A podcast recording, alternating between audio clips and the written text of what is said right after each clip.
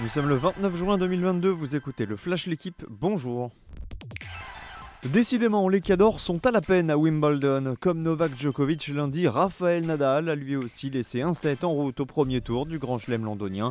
Le Mallorquin s'en sort 6-4, 6-3, 3-6, 6-4 face à l'Argentin Francisco Cerundolo. Une manche concédée aussi pour Stefanos Tsitsipas, qualifié face au Suisse Alexander Richard. C'est fini en revanche pour Félix Auger-Aliassime, alors que le tournoi de Matteo Berrettini s'est arrêté avant même d'avoir commencé. Le finaliste de Wimbledon 2021 est positif au Covid. Chez les femmes, l'attraction du jour, c'était le retour de Serena Williams. L'américaine aux 23 grands chelems et aux 7 titres à Wimbledon a chuté d'entrée. Après plus d'un an éloignée des cours et à 40 ans, Serena a buté sur une française, Harmony Dan. Le score 7-5, 1-6, 7-6. Pas de souci en revanche pour les deux finalistes de Roland Garros, la polonaise Iga Świątek et l'américaine Coco Gauff ont toutes deux décroché leur billet pour le deuxième tour.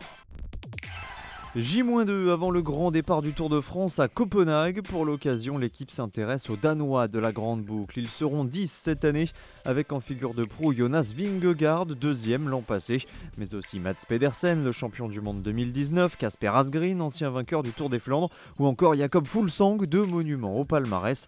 Tous ces coureurs disposeront de trois étapes sur leur terre pour briller. Comme souvent pendant l'été, des nouvelles du mercato et ça bouge en Ligue 1, notamment à Lille qui a officiellement perdu son défenseur Sven Botman, cédé à Newcastle.